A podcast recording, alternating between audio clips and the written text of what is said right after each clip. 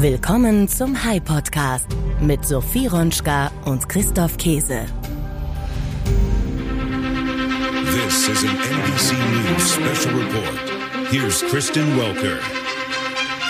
Good morning. We are coming on the air with breaking news. Israel has declared it is at war after a sudden, unprecedented, and deadly surprise attack by Hamas this morning. The Palestinian militant group essentially invaded parts of Israel today, infiltrating by land, sea, even air, sending paragliders in. Hamas also launching thousands of rocket attacks, overwhelming Israel's robust defenses, and then sending armed militants into the streets of Israel, some of whom were seen cutting fences at Israel's border with Gaza City to get into the country.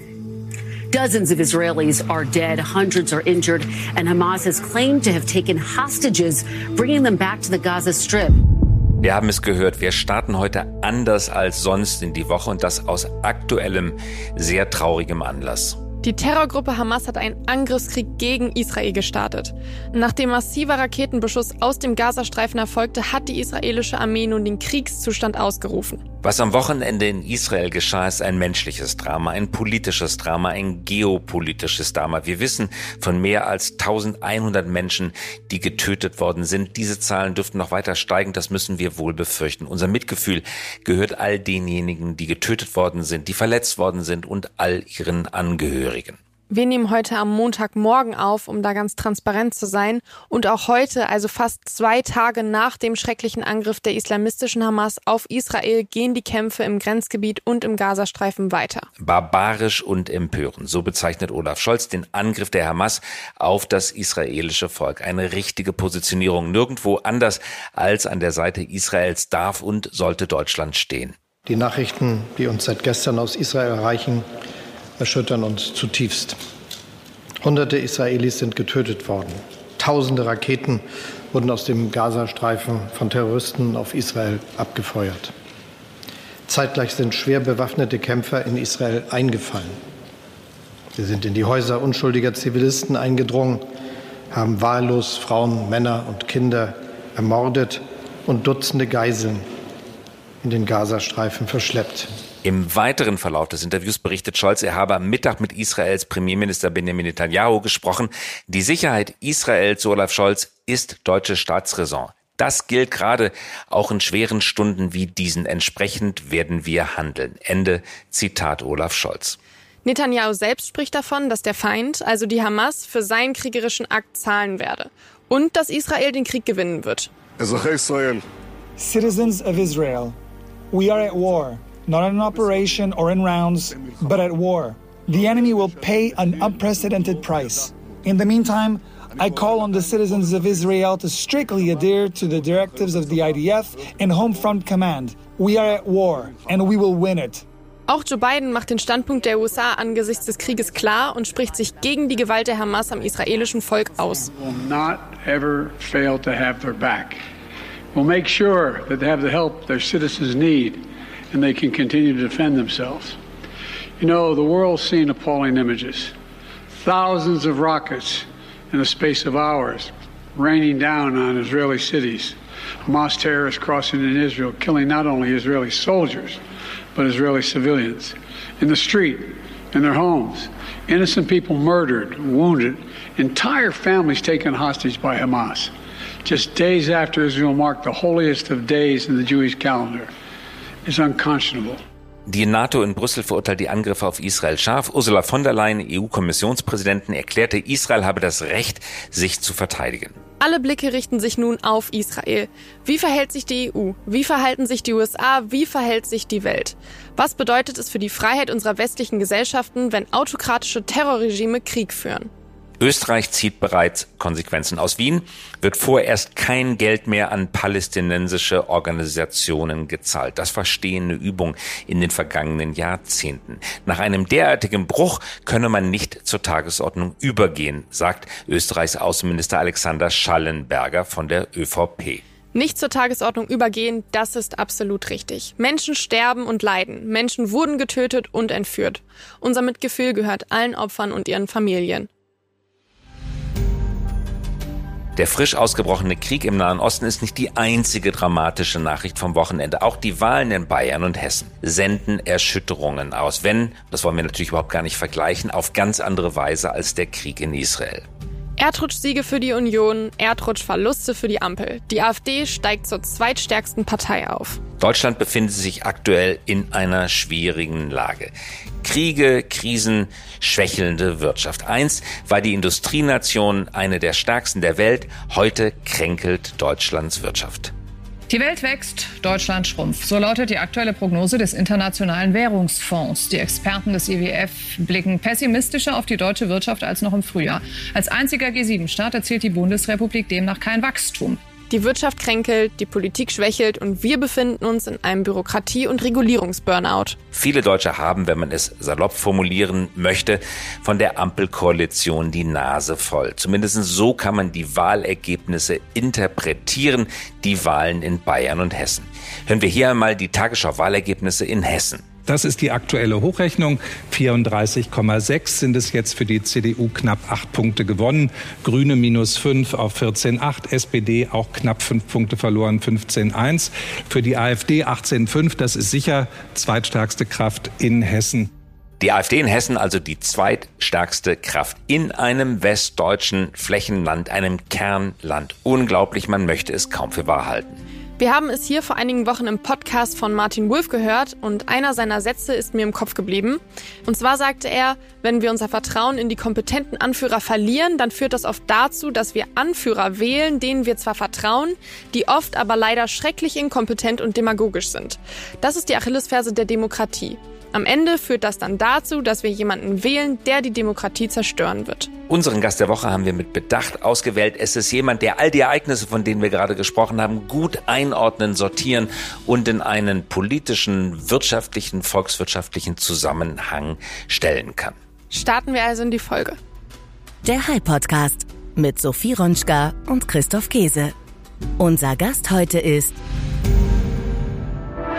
Wolfgang Münchau. Er ist deutscher Wirtschaftsjournalist und einer der herausragenden und am meisten bekannten europäischen Beobachter von Volkswirtschaft und Geopolitik.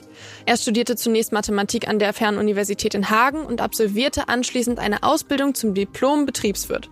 An der Londoner City University machte er einen Abschluss in internationalem Journalismus. 1988 begann seine Journalismuskarriere bei der Londoner Times, wo er bis 1995 unterschiedliche Positionen prägte, wie zum Beispiel den Korrespondentenposten in Washington und Brüssel. 1999 wurde er dann Mitgründer der Financial Times Deutschland. Zunächst fungierte er hier als Nachrichtenchef, anschließend dann als Chefredakteur. Als Europakolumnist und Associate Editor wechselte er nach Brüssel, um wöchentlich über Angelegenheiten der Europäischen Union zu berichten. 2006 gründete Wolfgang Münchau dann zusammen mit Susanne Mundschenk den Wirtschaftsdienst Euro Intelligence ASBL. Christoph, ihr beiden habt lange zusammengearbeitet. Wie war diese Zeit für dich? Wolfgang und ich waren gemeinsam Chefredakteure der Financial Times Deutschland. Eine unglaublich belebende, interessante Zeit. Wolfgang ist hochgebildet, hat einen Überblick über viele Themengebiete, interessiert sich leidenschaftlich für Geopolitik, Volkswirtschaft, Zins Finanzpolitik, Fiskalpolitik, Geldpolitik. Es war immer ein Gewinn, mit ihm zu sprechen. Und ihr habt euch jetzt wie lange nicht gesehen?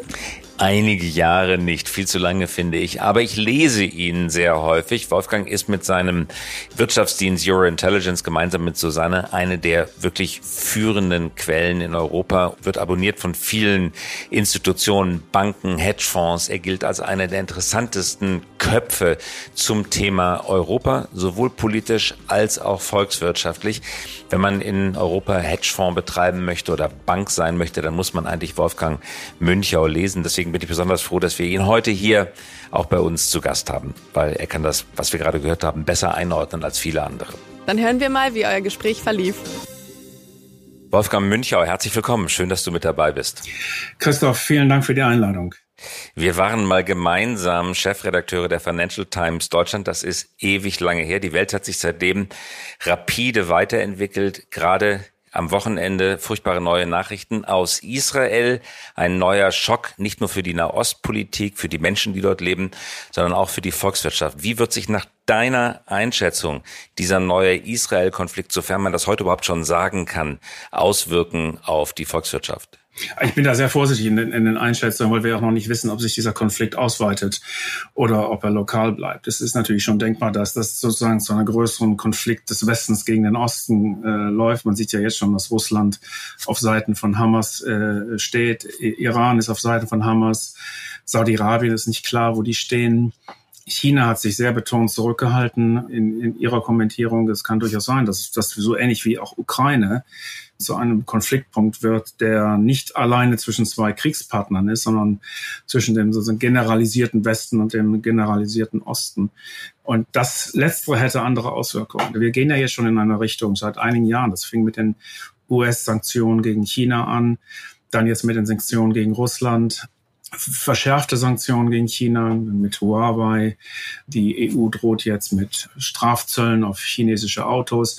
Wir gehen also in eine Entwicklung rein, die äh, viele der Trends, die wir in den letzten 30 Jahren hatten, umkehren wird. Ne? Der Trend zu mehr Handel, der Trend zu höheren Investitionen. Wenn wir weiter in diese Richtung gehen, sind diese Folgen sehr negativ. Die sind ohnehin schon negativ und dieser Konflikt würde er sich sozusagen ausweiten, würde dann diesen äh, Trend nochmal deutlich beschleunigen. Was für eine Art Auseinandersetzung zwischen Ost und West ist das oder wäre das? Ist das ein Handelskonflikt? Ist es ein Weltanschauungskonflikt, ein religiöser Konflikt, ein philosophischer Konflikt, ein Governance-Konflikt, ein Systemkonflikt? Oder all of the above? All of the above. Es ist natürlich primär ein also zu oberflächlichen Handelskonflikt und ein Sicherheitskonflikt. Da ist mehr noch dahinter. Putin zum Beispiel redet ja mittlerweile nicht nur über seinen Krieg oder seine, seine Kampagne gegen Ukraine, sondern vor allem auch einen Krieg gegen den Westen. Das ist mittlerweile ein, ein ideologischer Krieg. Und es ist nicht alleine eine Frage wie Kommunismus, Kapitalismus. Das ist eine Frage von Anstand, viele soziale Änderungen, die im Westen jetzt stattgefunden haben, werden in, im Osten überhaupt nicht so äh, verfolgt. Unsere Klimapolitik, unsere äh, gleichgeschlechtliche ähm, Ehen, LBQT und diese ganzen Geschichten, die wir im Westen jetzt mittlerweile in den Jahren, die sich beschleunigt haben, das sind Trends, die im Osten überhaupt nicht gegriffen haben. Und hier werden gerade in China und in Russland wird das als ein, sozusagen eine Entfremdung gesehen von ihren eigenen Werten. Und es ist sozusagen eine mittlerweile sehr stark wertebasiert. Und wir sehen also daher jetzt etwa in China eine deutliche Verschärfung im Ton. Und die meisten Kritik, die man bekommt heute, ist nicht nur alleine, dass man jetzt eine Sanktion gegen Huawei macht, sondern vor allem auch, dass die Werte, die im Westen, die der Westen verfolgt, dass die eben nicht mehr akzeptiert sind in China. Und das ist ein, ein größeres Problem, das wir nicht mal so eben haben. Es ist nicht mehr alleine die muslimische Welt oder die Hamas und äh, Hezbollah und das sind deutlich mehrere Gruppen im, in, in der Welt, die den Westen so kritisch sehen. Weil es sind, es sind kulturelle, es ist ein kultureller Wertekonflikt. Nun ist das ein weiterer Konflikt, Wolfgang, der auf Deutschland wirkt. Deutschland ohnehin in geschwächter Lage. Der Economist spricht wieder vom kranken Mann Europas. Wir haben die rote Ampel zurzeit in Deutschland der Hand. Rote Ampel definiert als das wachstumsschwäche Land in der Europäischen Union, sogar unter allen Industriestaaten weltweit. Die Statistiken sind allgemein bekannt. Von Quartal zu Quartal. Also man kann nicht mehr nur wahrscheinlich von konjunkturellem Abschwung reden, sondern es hat etwas Strukturelles. Im Vergleich zu dem, was du bisher in deutscher Wirtschaft, in der Volkswirtschaft erlebt hast, was wir hatten, bevor Gerhard Schröder die Agenda durchgesetzt hat. Wie ist das, was wir zurzeit in Deutschland wirtschaftlich erleben, im Langzeitvergleich zu sehen und zu interpretieren? es ist strukturell und, und zyklisch natürlich. Wir haben zyklische Faktoren, das ist überhaupt keine Frage. Die, wir gehen durch ein, durch ein zyklisches äh, Loch, aber wir gehen durch ein größeres als andere. Und diese Differenz, die wir zu anderen haben, ist eben der, der, strukturelle, der strukturelle Faktor. Und das heißt, in Deutschland, da wir so schwach momentan sind, ist ein Großteil, würde ich sagen, strukturell. Das liegt natürlich daran, wie ja, wir hatten eine Abhängigkeit zu Russland mit Gas. Wir hatten Abhängigkeiten zu China mit, mit Investitionen, die weit über das hinausgehen, was einen robust macht. Nicht? Man kann sich dann als ein Exportweltmeister feiern, aber man hat auch Abhängigkeiten, gerade geopolitischer Natur. Und wenn dann eine Wirtschaft dann von Exporten abhängig ist, ist es ja in Deutschland leider so, dass wenn Deutschland keine Exportüberschüsse erzielt, ist Deutschland krank da die ganze Welt natürlich keine Exportüberschüsse erzielen, erzielen kann. kann. Bei Definition ist es also so, hat Deutschland ein Wirtschaftsmodell, das darauf basiert, dass andere Länder ein Defizit äh, erwirtschaften. Das ist okay für kleine Länder, wenn ja Island so eine Politik hat. Ein Land, das die, ist die viertgrößte Volkswirtschaft der Welt, kann das nicht tun, weil das eigene Handeln hat einen Effekt auf das ganze System. Und die Chinesen tun das ja auch. Das heißt, wir sind schon in einer Situation, in der Abhängigkeiten geschaffen wurden und die jetzt durch geopolitische Änderungen ähm, entlarvt wurden als solche. Das heißt, hier sind Fehler gemacht worden und du, du hast Gerhard Schröder erwähnt. Ähm, meine, seine zelebrierten Reformen haben natürlich dieses Modell unterstützt, ne, dieses exportabhängige Modell. Auch die Gasbeziehungen zu Russland waren alle darauf ausgelegt, dieses deutsche Wachstumsmodell, das auf eben aus Industrieexporten bestand, zu begünstigen. Ne. Ich, Was wäre denn die Alternative? Was wäre die Alternative? Die Alternative wäre gewesen, dass man eben nicht auf die Industrie setzt, und dass man sich als Regierung vor allem, dass man sich sektorneutral verhalten sollte. Wir haben ja sehr viele Ressourcen im, im Automobilbereich. Auch in der Regulierung sind wir sehr autofreundlich. Wir sind das einzige Land der Welt, das keine Geschwindigkeitsbeschränkungen hat. Wir haben woanders hingeguckt oder die Augen zugedrückt, als die, als die Autoindustrie diese kriminelle Energie entwickelte, äh, Software äh, in, in ihre Motoren einzubauen, die Testvorrichtungen überlisten sollten. Und gleichzeitig verpasst, haben wir verpasst diesen, diesen äh, oder sehr spät in der Entwicklung zum Elektroauto. Andere haben diese, diese Entwicklung begangen. Wenn man sich einmischt in Sektoren, ich bin da nicht ideologisch, ist, ist das kein ordnungspolitisches Argument von mir.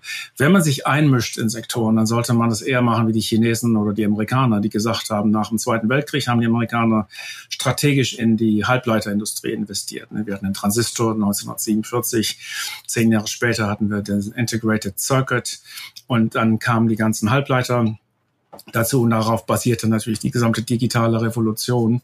An dieser massiven Industrie, sowohl Software als auch Hardware, hat Deutschland nicht so stark teilgenommen. Deutschlands Wirtschaft basiert immer noch auf technologischen äh, Erfindungen des späten 19., frühen 20. Jahrhunderts. Die haben eine lange Wirkung. Ja, das die Erfindung des Autos in Deutschland hatte enorme Gewinne gebracht. Aber das kommt jetzt zum Ende. Denn die, das nächste Auto ist ja nicht mehr, das ist ja auch, glaube ich, was man in Deutschland so falsch sieht mit den Autos, mit den Elektroautos. Elektroautos ist nicht ein Auto mit einem Motor. Ein Elektroauto ist ein iPad. Ist ein Elektroauto ist ein Digital Device. Ist ein, ja, ist ein, ein, ein, ein Gerät, wo ein paar Räder drum sind. Es ist ein anderes Produkt. Und das ist eben das, die, die Schwierigkeit, mit dem wir jetzt hier zu kämpfen haben. Der, die E-Autos, die wir in Deutschland produzieren, sind Autos mit einem Elektromotor drin. Oder mit einer Batterie. Aber es ist jedenfalls immer noch vom Wesen her das Auto. Und wenn dir die mal aussiehst, wenn du mal einen äh, Tesla fährst oder die chinesischen, die kleinen chinesischen Auto fährst, das ist was anderes. Es ist nicht nur, mhm. dass die anders sind, sondern das ist wirklich ein anderes Produkt. Ne? Nun lebst du persönlich, Wolfgang, du lebst in England, du lebst in Oxford.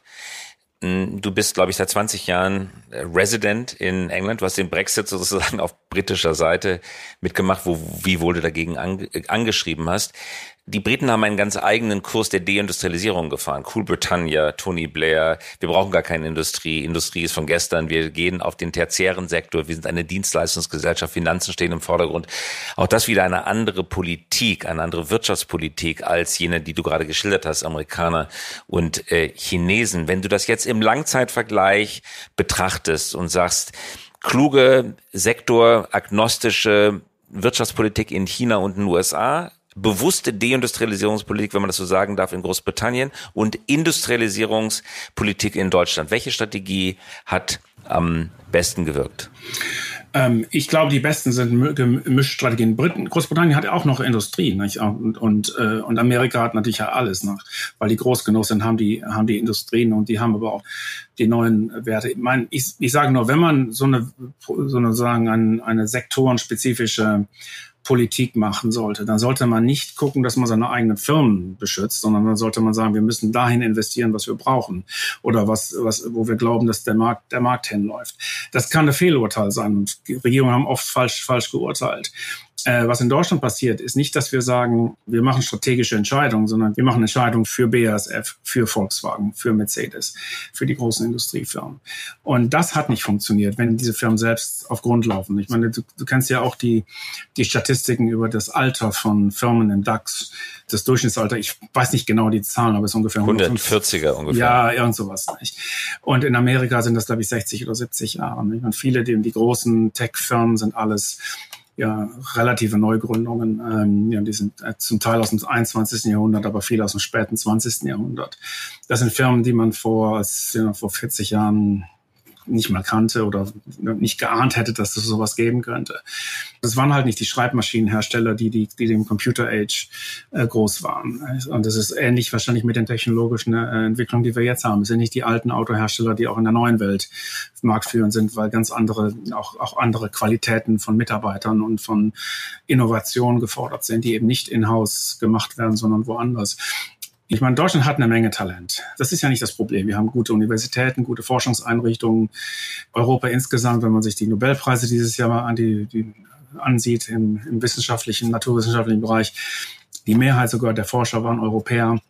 Das ist nicht unser Problem. Unser Problem ist die, die Schnittstelle zwischen Forschung und der Vermarktung dieser Forschung. Das war früher übrigens eine der deutschen Stärken mit unseren Fraunhofer-Instituten und unseren Max-Planck-Instituten. Die Schnittstelle zwischen Universitäten und der Autoindustrie zum Beispiel hat oder der Chemieindustrie hat sehr gut geklappt. Was halt nicht klappt heutzutage, ist die Schnittstelle zwischen Universitäten und den modernen den, den neuen, den neuen Industrien. Und da haben wir, da haben wir versagt. Eine der Dinge, die, die, die man dazu, wo der, wo der Staat helfen könnte oder die europäischen Staaten helfen könnte, wäre eine Kapitalmarktunion. Dass wir zumindest das Geld dafür mobilisieren können, was wir momentan nicht können. Und natürlich auch eine Realisierung, dass ein, ein Tech-Entrepreneur eben ein anderes wirtschaftliches Umfeld braucht als ein Stahlbauer weniger bürokratisches Umfeld braucht als ein Stahlbauer. Das ist nicht so diese klassische ähm, sozusagen Rechts-Links-Debatte, die man in, den, in der Wirtschaftspolitik immer hat über Gewerkschaften gegenüber Unternehmern, sondern das größte Problem des Entrepreneurs heutzutage in Deutschland ist auch die Tatsache, dass das ganze System auf Industrie ausgerichtet ist und nicht auf Dienstleistungen, Technologie. Dienstleistungen, Technologie, Unternehmertum und so weiter. Nicht? Das ist einfach der, hier, hier die, die, die Imbalance. Und die Regierung, die wir in Deutschland haben momentan, hat, hat sich da, obwohl sie ja, sie hatte ja Ansprüche gehabt, dass sie in Digitalisierung investieren äh, wollte. Deutschland ist ja digital weit abgeschlagen im internationalen, vielleicht auch im europäischen Vergleich. Wir haben keinen Digitalminister, wir haben andere Sachen priorisiert. Nicht? Und das, also man merkt, dass es fällt immer hinten rum. Die Investitionen falten immer, immer hinten rum. Und hier kommt auch das Problem mit diesem mit der Schuldenbremse zutage. Das ist zwar schön im, im Prinzip, dass man seine, seine fiskalischen Ausgaben kontrolliert, aber was passiert in modernen Gesellschaften? Wenn man spart, spart man bei Investitionen, weil das am einfachsten ist politisch und, und auch rechtlich am einfachsten ist, weil wir können ja nicht am Arbeitslosengeld sparen und an Renten und an anderen Ausgaben, die, die haben ja eine, auch eine gesetzliche Basis, sondern wir können nur an den Dingen sparen, die wir noch nicht machen und das ist natürlich die Investition von morgen. Und so hat Deutschland hat eine der geringsten staatlichen Investitionsquoten und es wundert dann auch nicht, dass der Privatsektor dann mhm. sich entsprechend anpasst. Nun ist bei den Landtagswahlen in Hessen und Bayern ein klares Signal gesetzt worden seitens der dortigen Wählerschaft. Die Ampel ist schwer abgestraft worden. Alle an der Ampel beteiligten Parteien haben massiv verloren. Die großen Gewinner neben der CDU äh, ist die AfD mit besorgniserregenden äh, Konsequenzen. Man hört oft das Argument, dass wenn es zu einer Art Staatsversagen kommt, wenn der Staat ganz fundamentale Probleme nicht mehr in den Griff bekommt, dann stärkt das die Ränder, ganz besonders die rechten Ränder. Es ist einer der Gründe, warum die Weimarer Republik am Ende nicht funktioniert hat. Sie hat ihre realen wirtschaftlichen Probleme nicht gelöst bekommen. Die Leute haben sich wirtschaftlich verschlechtert statt verbessert. Auch der Völkerbund ist am Ende an seiner Inaktivität gescheitert und das hat äh, dramatische Konsequenzen gehabt. Laufen wir in eine solche Situation zurzeit hinein? Wird äh, auf jeden Fall, aber es ist nicht nur Deutschland, das sehen wir auch in, in Amerika. Das, da äußert sich das nur anders aufgrund von anderen äh, politischen Systemen. England auch. Wir haben Labour und Konservative, wir haben in Amerika Demokraten und Republikaner. Der Radikalismus dort äh, hat seine Ausprägung in Politikern wie Donald Trump. In Großbritannien hat es seine Auswirkungen äh, in, in Politikern wie Nigel Farage und Brexit. Und in Deutschland hat es eben die, in einem System der repräsentativen oder des proportionalen Wahlsystems haben wir halt die AfD. Das Problem äh, der AfD ist, dass wir seit Jahren, wir haben ja seit Jahrzehnten jetzt äh, äh, große Koalition gebildet. Alles, alles im, im Zentrum politisch angesiedelt und damit hat die CDU vor allem eine, massive Lücke auf dem rechten Rand etabliert. Und das, die Zukunft der AfD wird meines Erachtens nach darin bestehen, ob die CDU weiterhin auf so einer mittigen Position basiert oder ob sie eben wie früher, wie das halt noch früher der Fall war, dass sie versuchte, den rechten Rand mit abzudecken. Und momentan sehe ich da gewisse Tendenzen, aber eben noch nicht den Durchbruch. Und ich habe nicht das Gefühl, dass Friedrich Merz in die Kategorie des mutigen äh, Parteichefs ist, der hier seiner Partei die Wahrheit sagen will, sondern man hat ja immer das Gefühl, wenn er sich vorwagte, mal in die Richtung einer Öffnung zur AfD, dass dann der, der Sturm der Empörung gleich so stark war, dass er dann gleich wieder einen Rückschritt macht. Ich habe das Gefühl bei ihm, dass er nicht weiß, dass er nicht, dass er, dass er nicht das Rückgrat hat für, für, eine, für eine Öffnung. Ich glaube, dass das passieren muss. Ich weiß, das ist ein kontroverses Thema äh, oder eine kontroverse Meinung. Warum ist, ist Abgrenzung, ist Abgrenzung vom rechten Rand nicht die bessere Strategie als der Versuch, es ihm rechter zu machen? Wenn es funktionieren würde. Es hat ja nicht funktioniert. Ich meine, es, man muss ja eine Strategie am Ende nicht, nicht theoretisch beurteilen, sondern in der Praxis. Ne? Die AfD ist, wir haben jetzt die Ab, diese Abgrenzung von der AfD und äh, 22 Prozent hat die AfD in den Umfragen. Sie ist in vier Bund äh, ostdeutschen Bundesländern die stärkste Partei in den Umfragen. Selbst in Bayern ist sie, ist sie mittlerweile so ungefähr so groß wie die Freien Wähler. Wenn wir da mehr abgrenzen, dann haben wir doch diesen Teufelskreis. Wenn wir abgrenzen, dann haben wir, dann müssen die restlichen 70 Prozent der, der, der, der Parteien, also die 70 Prozent der Wähler, die diese Parteien repräsentieren, diese Parteien müssen dann untereinander koalieren werden. Das heißt, wir haben immer große Koalitionen. Große Koalition heißt jetzt nicht unbedingt alleine SPD, CDU, sondern das heißt, mittlerweile ist ja eine große Koalition SPD, CDU und noch eine andere Partei. Wir brauchen ja mittlerweile vier Parteien wenn man die CSU getrennt mit einrechnet.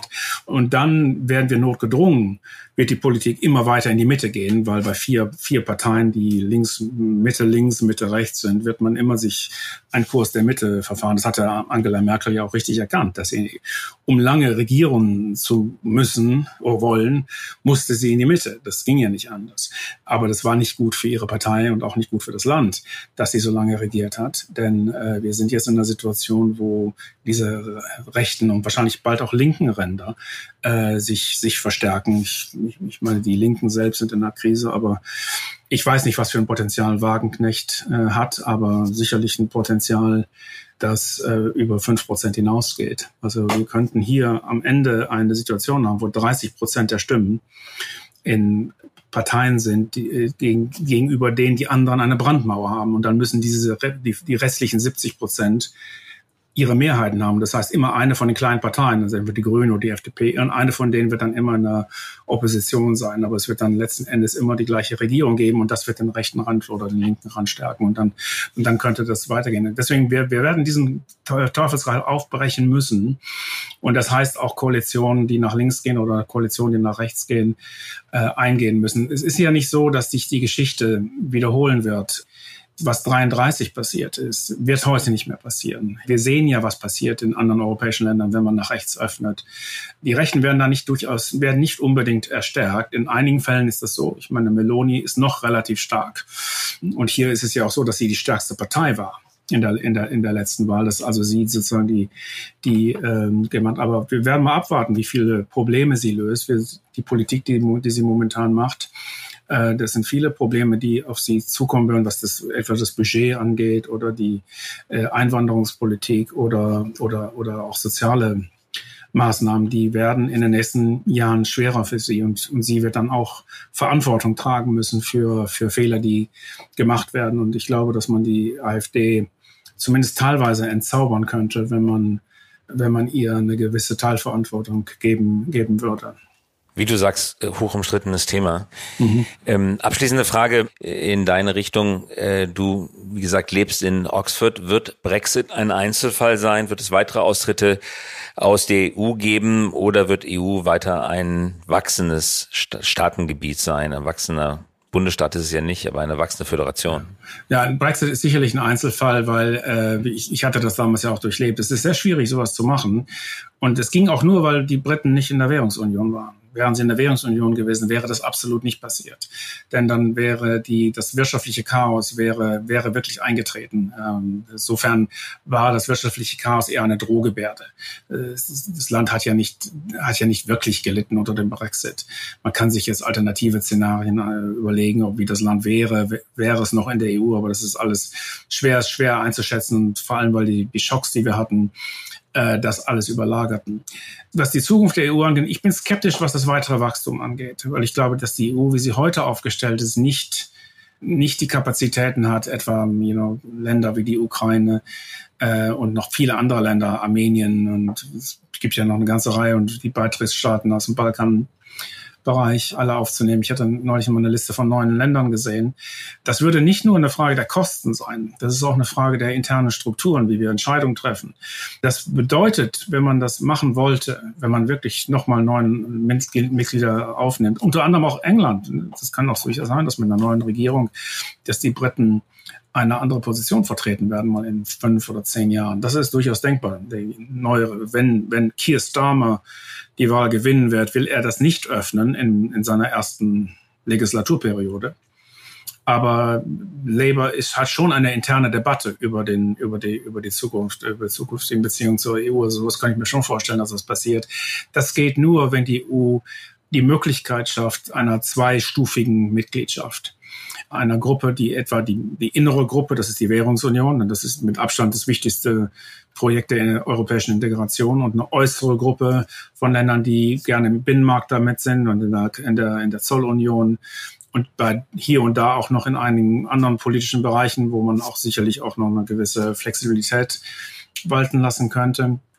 Aber dass man eben die Kerntruppe, eben die an der Währung hängt, dass die eben eine andere interne Struktur hat und dass man auch, wenn man jetzt etwa eine Fiskalunion, wenn man über solche Projekte, ich habe über solche Projekte schon seit ewigen Zeiten geredet, äh, wenn man also über einen Eurobond und solche solche Strukturen denkt, dann dann denkt man nicht über eine, eine, ein Finanzinstrument für eine EU von 40 Ländern, dann denkt man über ein sehr limitiertes äh, Produkt für vielleicht ja 20 Länder, die eben im Euro sind die eine Kapitalmarktunion untereinander dann haben, um sich sozusagen so zu verstärken, die an denen dann andere nicht teilnehmen würden.